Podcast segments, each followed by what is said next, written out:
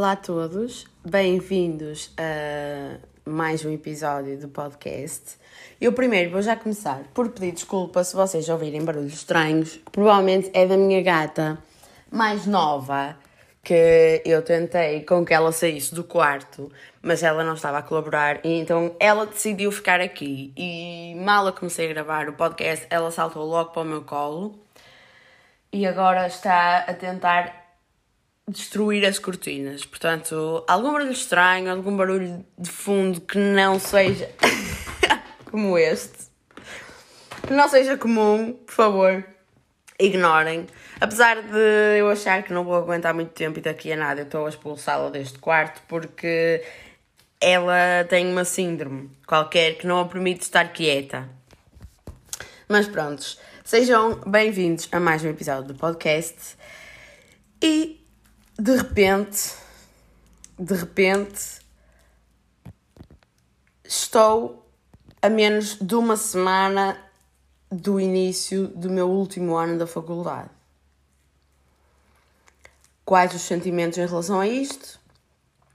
Ainda não consegui processar, uh, mas o principal neste momento é que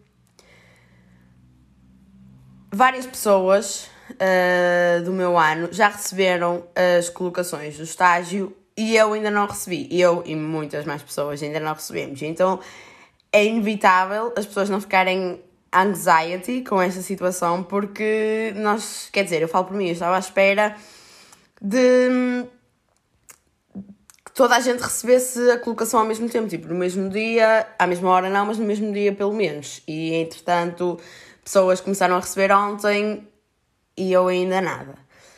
Pá, e é uma cena que não é que eu esteja em dúvida sobre onde eu vou ficar, porque nós fizemos questão de fazer uma lista sobre uh, as nossas primeiras opções, porque aquilo é com base nas médias, ou seja, se uma pessoa tivesse mais, média mais alta que eu e se estivesse a candidatar para a mesma opção de estágio que eu, eu obviamente não ia ficar na minha primeira opção e automaticamente passava a ficar colocada na minha segunda opção se ninguém a tivesse colocado em primeira opção. Pronto, é um bocado confuso e estranho, mas a gente lá se entendeu e conseguimos conseguimos todos colocar-nos na nossa primeira opção, em princípio, porque lá está, fizemos uma análise cuidada das médias, das opções e portanto não vai ser muita surpresa sobre a nossa colocação. Vai ser surpresa sim uh, quando é que vamos começar, qual é a duração do estágio, porque tipo, nós não sabemos nada. E neste momento é terça-feira, já falta menos de uma semana para as aulas começarem e eu ainda não sei nada. Tipo, e eu sendo uma pessoa que precisa de planeamento prévio com demasiado tempo de antecedência, por acaso eu nem estou a bater muito mal com isso, o que é estranho, eu acho que talvez por não ter passado tanto tempo em casa e não ter tido tanto tempo para pensar e para bater mal com merdas, portanto, eu ainda não comecei a bater mal com essa situação. E duvido que agora o vá fazer, a não ser que tipo, toda a gente já tenha recebido e-mail sobre a colocação e eu não. Aí sim, talvez me comece a preocupar. Mas por enquanto, ainda estou uh, tranquila. Porque, mas é uma cena que, que eu estou tranquila, mas ao mesmo tempo estou ansiosa porque eu quero começar o estágio, percebem? É uma cena, é um estágio curricular, definitivamente não remunerado, mas há anxiety. Tipo, é a primeira vez que nós vamos ter contacto com o terreno. Porque hum, todos os anos há uma visita à, à cadeia, acho que é de Santa Cruz do Bispo, só que nós, claramente, uh, por causa do Covid, não fomos, uh, não tivemos direito a essa visita. Tipo, provavelmente não sei. Se calhar teremos direito este ano, mas nós não sabemos mesmo. Todos os anos tiveram direito à visita, prontos, e claro que Covid veio estragar tudo. Mas pronto, sendo assim, é a primeira vez que nós vamos ter contacto com o terreno. Tipo, I'm fucking anxiety, porque o meu estágio consiste em. Um, é uma equipa de rua. Eu vou-vos ler aqui um, a descrição faz parte de uma agência, mas basicamente é uma equipa multidisciplinar de outreach que intervém junto de indivíduos utilizadores de drogas no Conselho de Vila Nova de Gaia, orientando-se por princípios inerentes à redução de riscos e minimização dos danos, promove a utilização de material de consumo ascético e a adoção de práticas de consumo de menor risco, assim como disponibiliza serviços promotores da cidadania, saúde e inclusão social. Desde 2007, tem em funcionamento um programa de terapêutica combinada com substituição opiácea de baixo limiar de exigência e administração de medicação antirretroviral e antituber... Prontos, isto aqui já não sei ler, mas pronto, no fundo é uma equipa de rua que, que, se destina a distribuir, por exemplo, seringas desinfetadas junto dos utilizadores de drogas no, em Vila Nova de Gaia. E vocês vão dizer: ah, mas o objetivo não é diminuir o consumo de droga. Não. O objetivo neste caso é, tal, tal como eles dizem aqui, a redução um, de riscos e a minimização dos danos. E o que é que isto quer dizer? Redução de riscos e minimizar os danos que estão associados ao consumo de drogas. Porque se vocês uh, estiverem a consumir uma droga a utilizar uma seringa que não seja desinfetada, uma seringa que já tenha sido utilizada por outra pessoa, ou até que tenha tido contacto com qualquer superfície um, não desinfetada, a probabilidade de vocês contraírem uh, doenças é muito maior do que se estiverem a utilizar uma seringa desinfetada. E pronto, isto é, é um conceito um bocado estranho para pessoas que não estão dentro deste assunto perceberem mas o objetivo não é de todo reduzir o consumo das drogas, é sim substituí-las, um, tal como diz, substituição opiácea, nomeadamente a metadona, para lá estar, com o único objetivo de reduzir os riscos e minimizar os danos. Porquê? Porque a maior parte dos toxicodependentes que têm aquele perfil, digamos, entre aspas, muitas aspas, característico de hum, de toxicodependentes são pessoas que não têm uh, acesso a, por exemplo, seringas desinfetadas ou qualquer material de consumo que seja de melhor qualidade do que aqueles que eles são habituados. E é por isso que eles contraem as doenças. Porquê? Porque estão a consumir sobre um material que provavelmente já, já esteve em contacto com diversas uh, superfícies não desinfetadas e por isso lá está, contraiu vários, seja o que for, vários, vários vírus, várias bactérias e depois isso vai influenciar no consumo do, do sujeito e consequentemente na saúde do sujeito. E o objetivo desta, desta agência é, é, é diminuir isso, diminuir e minimizar, porque não é todo o. Um, a redução do consumo é sim a redução dos riscos e dos danos, porque ao reduzir isso estão a, a priorizar a saúde do, do indivíduo. Eu peço desculpa, mas eu vou ter que expulsar esta, esta felina do meu quarto porque ela tem mesmo uma síndrome de hiperatividade. Prontos, retomando Uh, peço desculpa por esta situação, mas quem tem gatos sabe que é difícil controlá-los a fazer o que quer que seja. E com este assunto do estágio, eu queria trazer à baila o do regresso às aulas, porque eu acho que isto é, é um fenómeno, é uma experiência social uh, global. Porque o regresso às aulas, tipo, a publicidade que dava na televisão sobre os supermercados, sobre o que quer que fosse, e a ida ao supermercado em si, para mim, até ao secundário, tipo, e até agora, mas pronto, isso já, já vou explicar, uh, era uma completa emoção, tipo, era um êxtase. Juro, era mesmo um êxtase que eu ficava, uou, comprar material escolar para depois começar as aulas e aplicar-me bué, coisa que eu nunca fazia. Mas tipo, agora, e, e, eu já vou para o último ano da faculdade, atenção, eu já estou há 4 anos fora do secundário, eu há 4 anos que não utilizo material escolar. Mas não há um ano que eu não passe pelo, pelo material escolar e diga fogo. Porque é triste, tipo, o único material que eu utilizo para. Hum, para a faculdade é o meu computador. Tipo, é literalmente o meu computador e, e a agenda. Porque de resto, eu não tenho um caderno, eu não tenho livros, eu não tenho aquelas canetas todas fancy. Tipo, as canetas que eu tenho são canetas que dão, tipo canetas PSD, canetas do PS, canetas do que quer que seja, que as pessoas dão e são essas minhas canetas que eu utilizo. E tipo, eu de antes, eu no básico, no secundário não, mas no básico, eu usava sempre aquelas canetas da Unival, aquelas de gel. Tipo, eu agora queria, se eu pudesse, eu devolvia todo esse dinheiro, todo o dinheiro que a minha mãe gastou com essas canetas, eu devolvia-lhe, mas eu não posso porque uma pessoa está pobre e eu acho que ela aceita que eu não lhe pague essas canetas, porque senão implicava que eu lhe tivesse que pagar tudo. Mas o ponto geral desta situação é que, tipo, esta, esta publicidade e todo este êxtase do regresso às aulas já começou, tipo, há um mês atrás. Mas eu sempre que vou ao supermercado e eu vejo lá aqueles materiais tão, tão chamativos, eu fico tipo, oh, sério, que saudades de ficar entusiasmada com o regresso às aulas só pela compra de material escolar. É que tipo agora eu, não, eu não compro literalmente nada, a única cena que eu posso ter que comprar se calhar são tinteiros e folhas A4 para imprimir os apontamentos, porque de resto ah, ok. E uma capa daquelas de arquivos para depois guardar as folhas A4 com a matéria. Porque de resto. A sério, é complicado esta. Hum, esta situação em que a faculdade nos põe. A sério, é mesmo complicado. Eu acho que não há. Quer dizer. Se calhar até há. Eu é que estou um bocado desligada desse assunto porque. Eu não me consigo enquadrar num estudante, mas o que eu ia dizer é que eu achava que, que não havia pessoas que tirassem apontamentos nas aulas. Mas a verdade é que eu acho que há.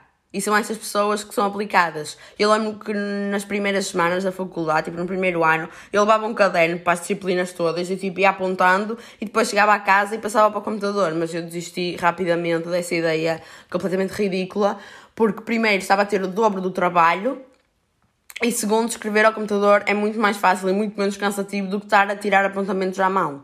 Tipo, eu sinto que se calhar, se eu tiver a tirar apontamentos à mão, ok, estou mais atenta e percebo mais daquilo que eu estou a escrever, mas não vale a pena o esforço. A sério, definitivamente que não vale a pena o esforço. E agora, eu tenho tipo duas, dois dias de aulas por semana, que vão ser online, sim.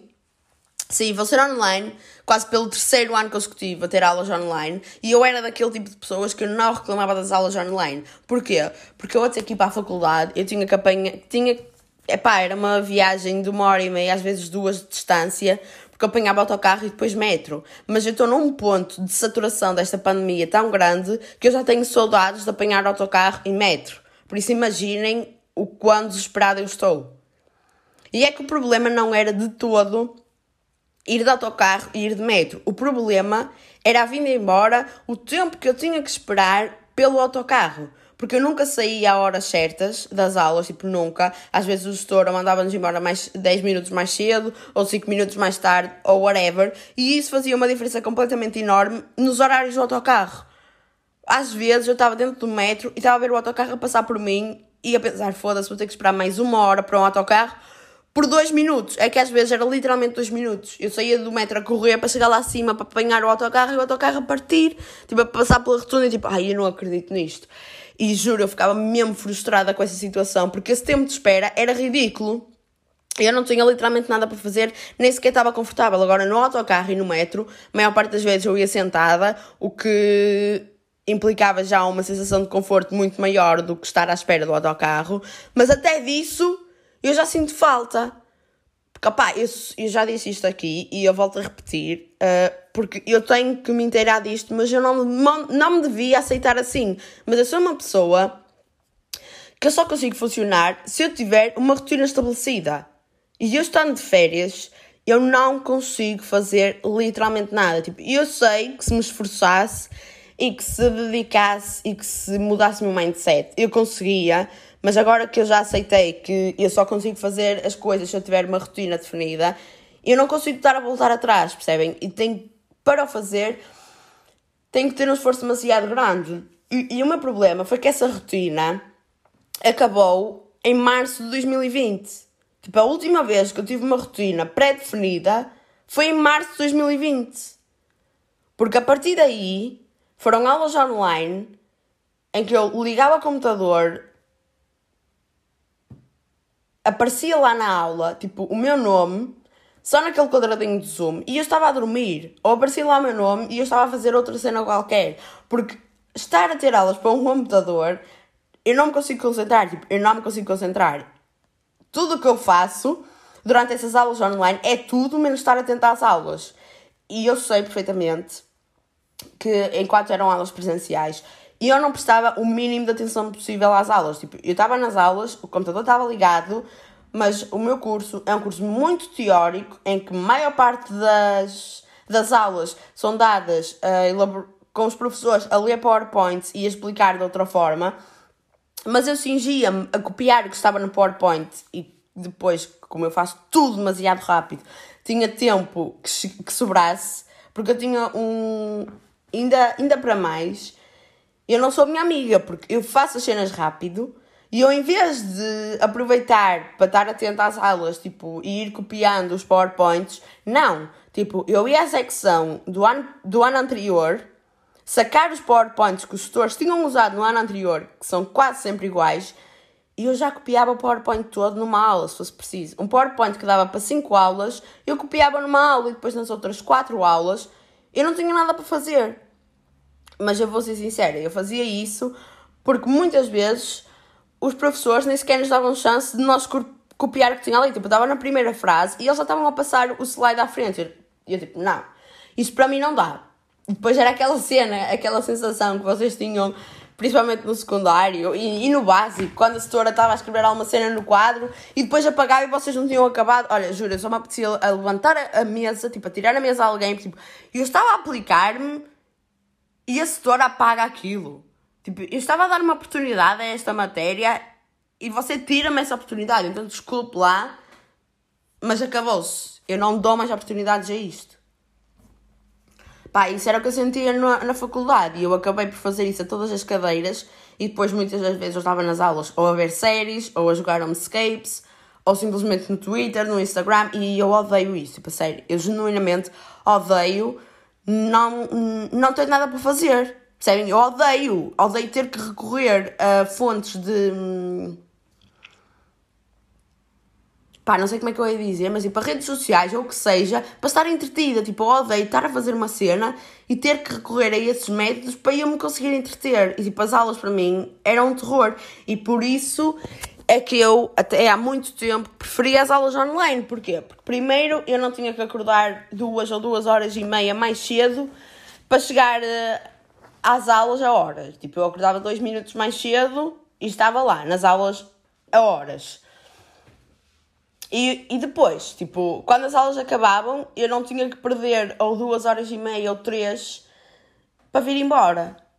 Porque, ok, o tempo de, de transportes é uma hora e meia, a correr bem, e quase sempre era uma hora e meia, mas eu não estava a contar com a hora, com a hora ou com as horas que eu passava lá à espera de um simples autocarro.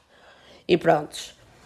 Pá, isso para mim as aulas online sempre foram um fascínio porque pá, eu estava em casa, não tinha que me deslocar, não tinha que esperar, percebem? Mas eu estou num ponto de desespero tão grande que eu, eu já implorava ao Ministério da Educação para repor aulas presenciais. E eu estou neste ponto. E eu não consigo mais lidar com o facto de ter que ficar em casa. Porquê? Porque eu não vou ter uma rotina. Eu já estou a inserir no meu cérebro a obrigatoriedade de me impor numa rotina, mas eu sei perfeitamente que eu não vou conseguir fazer. Eu sei perfeitamente que eu vou estar nas aulas e se elas não forem interessantes o suficiente, que para mim nunca são, tipo, mesmo que sejam, eu só me interesso pela matéria quando eu estou a estudar para os exames, porque eu não consigo acreditar em aulas, muito menos online. Pá, eu sei que vou estar nas aulas a jogar. E eu odeio essa sensação. Percebem? Eu muitas vezes, quando trabalhava, eu tipo, estava-me a cagar para o horário das aulas porque eu sabia que era só copiar PowerPoint. Tipo, eu estava a trabalhar, as pessoas nas aulas, eu chegava a casa e eu já tinha a matéria que eles tinham dado porque eu já tinha copiado isso no dia anterior ou na semana anterior. Pá, é uma sensação complicada para mim de lidar, porque eu não gosto de sentir que estou a desperdiçar o meu tempo. Apesar de eu fazer isso 24 sobre 7 e procrastinar 24 sobre 7, eu não gosto de estar a fazer uma cena, tipo, estar num lugar, neste caso em casa, mas para as aulas, tipo, estar ali e sentir que era a mesma coisa se eu não estivesse. E, e é o que eu sinto com as aulas online e também aulas na faculdade, mas pronto, o facto de ir para a faculdade e de chegar da faculdade em si já me estabelecia uma rotina. Porque agora, com as aulas online, tipo, eu raramente acordava meia hora mais cedo que fosse para me arranjar. Tipo, não. Eu acordava dois minutos mais cedo, ligava o computador, quando, quando tinha sorte ia às aulas, efetivamente deslocava-me da cama para a secretária para estar para tentar estar uh, concentrada, mas algumas vezes também ficava na cama simplesmente a dormir e as pessoas a falarem. Pá, e isso é uma cena que, que eu não. Só de falar disso e só de me relembrar que provavelmente isso vai acontecer outra vez, mas eu estou mesmo dedicada a mudar o meu mindset. Tipo, eu queria já o ter mudado, mas ainda não consegui. É um processo, ok? É um processo. Mas, pá, eu implorava para, hum, para as aulas voltarem a serem presenciais, especialmente porque eu quero ler livros e eu sei que a melhor forma de eu ler livros era definitivamente no autocarro e até à espera do autocarro, ou seja, esse tempo para mim agora não ia estar a ser desperdiçado. Aliás, ia estar a usá-lo para me enriquecer, estão a perceber? Mas pronto, não podemos ter tudo o que queremos e isso revolta-me, mas ok. Para a semana, provavelmente, se eu lançar um podcast, que não sei se vocês estão a reparar, mas estou a tentar uh, tornar-me consistente nisto. Tenho quase a certeza que vai ser um, uma tentativa claramente falhada, mas pronto, eu estou aqui, estou a admitir que estou a tentar, estou a mostrar-vos que estou disposta a melhorar mas não sei se isso vai ser possível. Mas pronto, para a semana, se calhar já vou ter, já vou ter novidades do estágio, já vou saber se calhar se ele vai ser presencial ou online, pelo menos, porque acreditem, se o meu estágio for uh, online, é desta que eu, que congelo a minha matrícula e dedico-me, sei lá, não sei, não sei o que é que eu me dedico já. Já estou pelos cabelos. Tipo, se o meu estágio é online, eu desisto da vida. Eu desisto, porque a única coisa é das poucas coisas que me está a manter viva neste momento. É a esperança de poder ter um estágio normal, que normal não é, mas tipo, normal em contexto pandémico. E eu sei que isso não vai ser possível, talvez. Pá, mas eu não quero estar a pensar nisso, não quero estar a bater mal com essas merdas, porque senão. A sério, I get anxiety. Anxious. Pá, e outro tópico que eu tinha aqui para falar foi que eu sou mesmo uma pessoa diferente. Porquê? Porque eu nunca fui, nunca tive sequer uh, interesse ou curiosidade por, um, por ver séries que envolvessem médicos. Tipo, aquela. Um, ok, isto é a minha outra gata que está no cio. Isto, isto aqui em casa às vezes é um bocado complicado, mas pronto. Uh, séries que envolvessem médicos, tipo Anatomia de Grey, sei que a gente gosta, e, e há outras, pá, que, que eu agora eu não me estou a lembrar, mas eu ontem à noite lembrei-me. Ah, Doctor House, foi essa que eu me lembrei. Tipo, essas séries que envolvem em cada episódio acontecer uma cena, uh, uma situação médica de uma pessoa diferente e retrata essas coisas, mas claro que também retrata uh, o dia a dia dos médicos em si, mas nunca foi uma série, um tipo de série que me interessasse. Nunca. Tipo, é tipo CSI, percebem? Eu estou em criminologia e incomoda-me as pessoas dizerem, ah, é tipo CSI, não é? Porque eu nunca fui o tipo de pessoa que gostou de ver CSI. Porque aquilo para mim, tipo, é sempre a mesma cena, mas vão mudando as personagens e o tipo de crimes que vão acontecendo.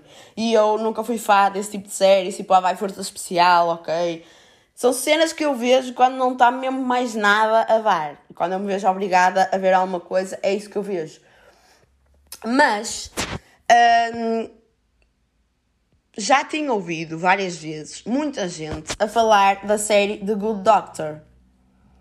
E aparecia muitas vezes como recomendação no, um, no Netflix. Só que lá está, era uma série que envolvia drama médico e que eu não estava habituada a gostar desse tipo de séries. Mas pá, o que me chamou a atenção foi envolver o Freddie Highmore, que eu já tinha visto uma série dele, que era a Bates Motel, tipo, essa série completamente perturbadora, Tipo, eu via com 15, 16 anos e eu gostava, e é aquele tipo de série que até tem um pouco de terror, mas como não envolve espíritos, eu consigo tolerar, porque para mim o pior tipo de terror que eu não consigo tolerar, tipo, eu não consigo tolerar porque eu fico cagada. Tipo, eu estou a admitir, eu fico cagada com espíritos. Mas uh, Bates Motel não era assim, tipo, era terror, mas não era terror de espíritos. E eu conseguia ver, e era também com a, um, com a Vera Farmiga, tipo, dois atores excelentes. E acreditem, eu já nessa altura eu ficava impressionada com, com a capacidade de interpretação que o Freddie Highmore tem. E acreditem, ele nesta, nesta série, The Good Doctor, tipo, eu cheguei à conclusão que se eu conseguir ver o primeiro episódio de uma série sem me distrair, tipo, e o episódio acabar e tipo, oh, já acabou, é assim que eu gosto de uma série. Tipo, é assim que eu gosto de uma série. Porque há aquelas que, tipo, o primeiro episódio até é cool, mas o segundo eu já me estou a forçar a ver, percebem? Mas neste caso, isso ainda não aconteceu. Tipo, já vi 5 ou 6 episódios, não sei. E ainda não aconteceu. Eu não estou a dizer que não vai acontecer, mas ainda não aconteceu. Mas eu acho que não vai acontecer. Porquê? Por causa do da incrível interpretação que o Freddie Highmore desempenha. Porquê? Porque ele é um médico que está a fazer um. É um médico autista. Tipo, e ao longo dos episódios vão aparecendo flashbacks dele quando era mais novo. E a sério, eu ainda ontem estava acabado de ver um episódio e a chorar. Mas é pá, eu fico chocada. Sério, eu fico mesmo impressionada com a capacidade de interpretação que este homem tem. A sério, é que ele desempenha o papel de um de uma pessoa autista com tanta perfeição. Pá, eu, eu não sei, por acaso eu fui procurar o Instagram dele para ver, tipo, só para cuscar, que é isso que eu faço sempre. E ele não tem Instagram. Tipo, ele tem uma conta de Instagram, mas lá na, na bio dele diz logo que ele não usa qualquer tipo de redes sociais. E eu, pois. Era aquela cena que eu estava definitivamente à espera que, hum, que, ele, que ele fosse esse tipo de pessoa. De não usar redes sociais, não partilhar nada sobre nada da vida dele. Mas no fundo deixa-me um bocado triste porque eu queria cuscar e, e não consegui cuscar. Mas, uh, pá, e eu ao, ao ver, tipo, porque eu fico sempre naquela o que é que as pessoas que não têm redes sociais fazem para se entreterem? Porque já sabem, já falei disto aqui, eu sou uma pessoa que para mim, para estar realmente entretida, eu tenho que ter muitos estímulos. Tenho que ter estímulos visuais, estímulos auditivos, estímulos movimentais, tipo, tudo a estimular-me o cérebro, porque senão há sempre uma parte de mim que está ali focada em pensamentos desnecessários. E eu fico incrédula ao saber que existem pessoas que não precisam de todos esses estímulos Pá, ele se calhar precisa, mas de outra forma, não sei, não estou aqui a ou desvalorizar ninguém no caso. Mas, pá, e depois eu pensei que se calhar ele, todo o tempo que ele tem livre, que não deve ser muito, não é? Porque ele deve ser uma pessoa ocupada, não sei. Mas o tempo que ele tem livre, ele deve se dedicar a estudar para as personagens dele. Tipo, é, é impossível uma pessoa ser tão dotada de talento. Tipo, se calhar nem sequer é talento, é trabalho. Mas a sério. Eu juro que pá, estou obsessed com este conceito. Porque ele, além de. pá, a profissão de médico não é toda uma profissão fácil, mas além destes desafios que a profissão lhe impõe, ele tem que estar a provar que é capaz e que é merecedor da posição em que ele está. Percebem? Ele tem que estar a provar que, apesar de ter uh, autismo, ele merece ser médico e merece trabalhar no hospital. Pá, e isso.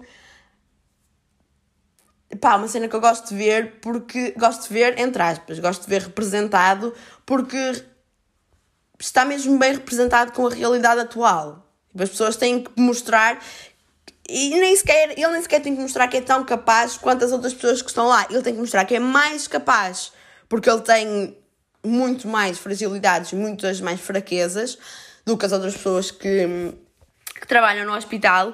E por isso ele tem que provar não só que é tão bom quanto eles, mas que é melhor do que eles. E pronto, isto é uma recomendação hum, que eu vos faço como fiz a semana passada da Emma Chamberlain, by the way, hum, não sei se vocês viram os outfits da Met Gala, mas eu não sou esse tipo de pessoa, não sou a pessoa que me interessa por essas coisas. Pá, não sei porquê, não sei mesmo porquê, mas por acaso lembro-me que o de 2018, a Met Gala 2018 foi iconic, mas por acaso ontem vi fotos da Emma e tipo, é mesmo. Pá, eu não a conheço, eu conheço-a literalmente há dois meses para aí de acompanhá-la no, no YouTube e nos podcasts. Mas tipo, foi um orgulho vê-la ali, na Met Gala, tipo, tão beautiful, tão fofa, tão perfeita. E ela, entretanto, já meteu, já meteu uma publicação no Instagram a dizer que, tipo, a chorar, literalmente a chorar, por estar na Met Gala. Tipo, imaginem. E ela, todas as youtubers que eu conheço, que são tipo duas, ela definitivamente merece estar onde está, porque pá, ela nem, nem, nem produz aquele conteúdo que as pessoas gostam, que é tipo um bocado de falsidade aqui, um bocado de falsidade ali, que só mostram as cenas boas, percebem? E é exatamente por isso que eu gosto dela, porque ela é honesta e é sincera, e principalmente nos podcasts. Eu, por acaso, não acompanho os vídeos desde o início, claro que não, mas os podcasts eu estou a ouvir desde, desde que ela começou, o Anything Goes, e tipo, ela é honesta naquilo que pensa, naquilo que diz, naquilo que sente. Tipo, ela mostra-se ser uma pessoa normal. Percebem? Ela demonstra emoções como uma pessoa normal. E era, era esse tipo de coisas que eu não estava habituada a ver numa youtuber ou no que quer que fosse em qualquer uh, content creator. Percebem? E para mim a sério, chama-me mesmo a atenção ela ser uh, tão honesta e tão sincera, porque eu acho que é raro nessas plataformas existirem alguém que seja capaz de demonstrar as suas emoções e que esteja tão bem com essas emoções. Porque tipo, ela assume o que sente. E acho que toda a gente sabe o quão difícil é as pessoas fazerem isso. Mas por falar em emoções, eu também queria falar sobre aqui uma coisita uh, fast que ontem me lembrei que é uma cena tipo isto acompanha-me desde sempre que é um,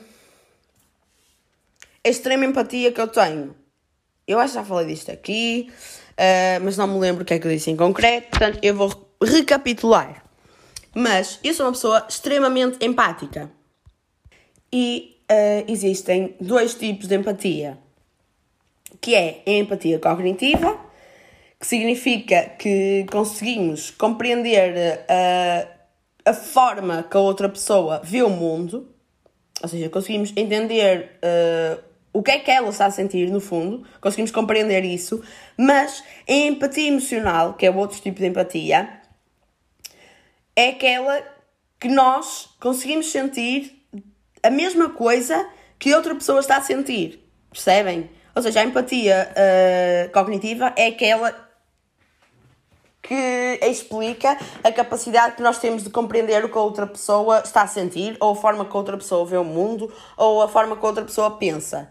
Mas a empatia um, emocional é a empatia que explica a capacidade que algumas pessoas têm de sentir o que é que a outra pessoa está a sentir. E eu juro por tudo que eu sinto, que eu tenho quase certeza que eu tenho empatia emocional. Porquê?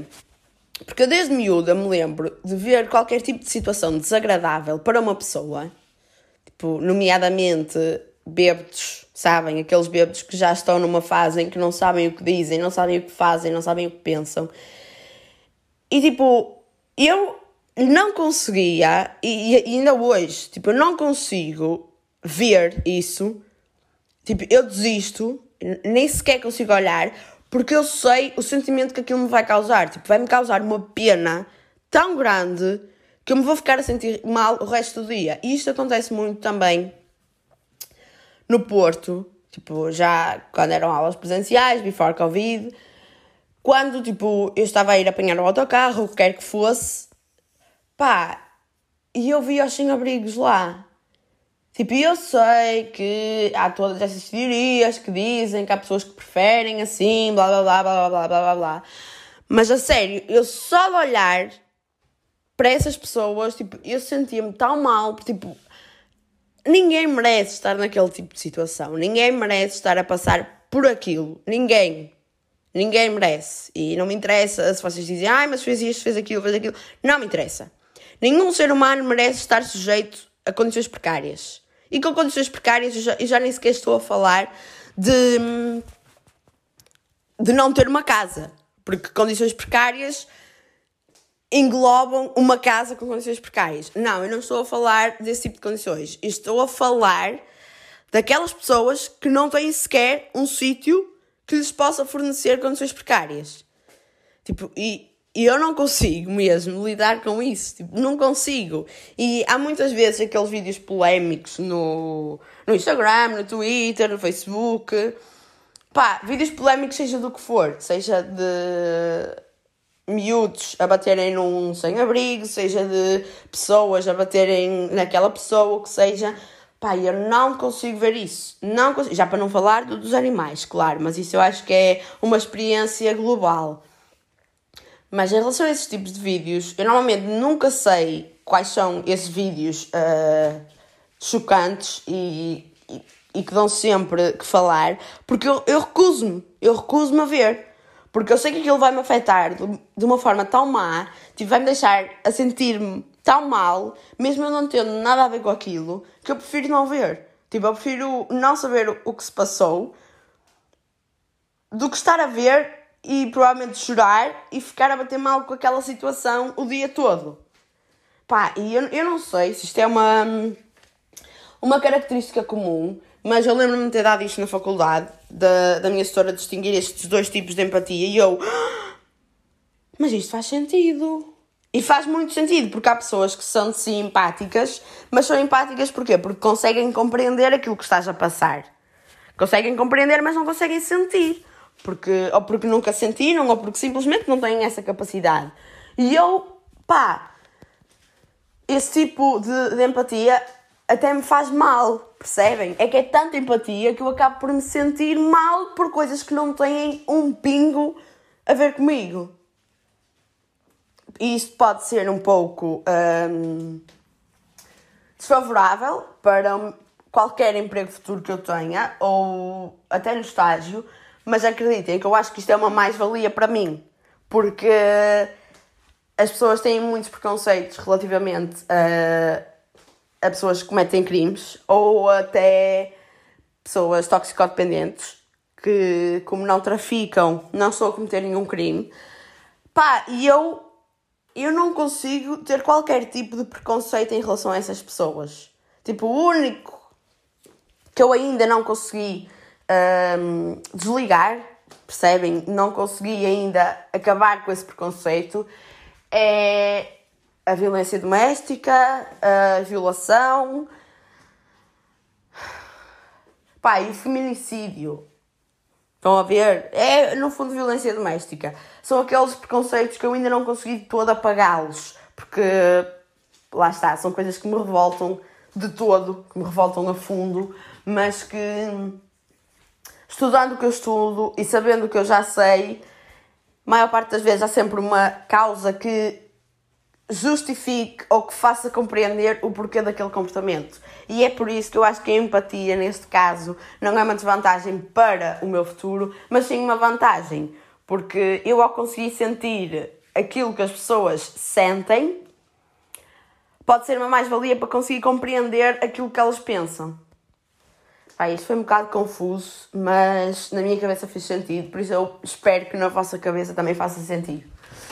Um, e pronto, já temos um episódio um pouco já grande, grande, uh, mas eu falei tudo o que queria falar. Aliás, eu tinha tipo três tópicos para falar e pensava que ia demorar 15 minutos a falar, mas consegui uh, demorar 40, que é o que acontece sempre.